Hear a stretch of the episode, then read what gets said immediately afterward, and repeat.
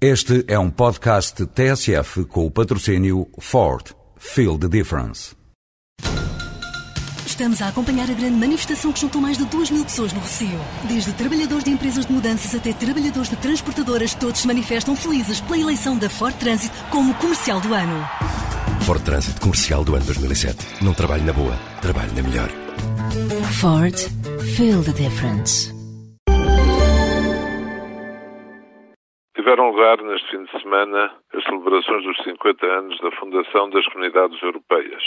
No final da cerimónia de Berlim, o primeiro-ministro português, José Sócrates, confirmou que Portugal quer reiniciar o seu processo de referendo do Tratado Europeu. Faz todo o sentido que assim aconteça. A União Europeia funciona hoje a 27 e com 27 Estados-membros. Quando o tratado foi assinado, era a pensar em 25.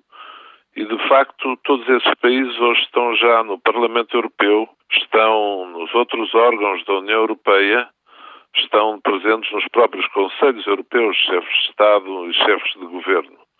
E, no entanto, o tratado ainda em vigor é para uma Europa a 15.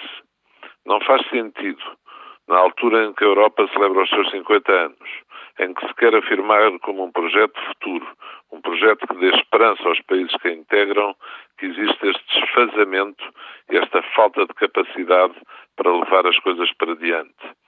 Vão ser importantes as próximas eleições francesas e a partir do momento em que aconteça essa redefinição de poder político, principalmente em França, também no Reino Unido, seguramente que um novo impulso surgirá. A presidência portuguesa terá, como já foi dito, uma palavra muito importante nesta matéria. Mas, para lá das divergências, importa hoje sublinhar o acerto e a coleção do anúncio feito pelo primeiro-ministro José Sócrates neste momento tão importante para a história de toda a União Europeia.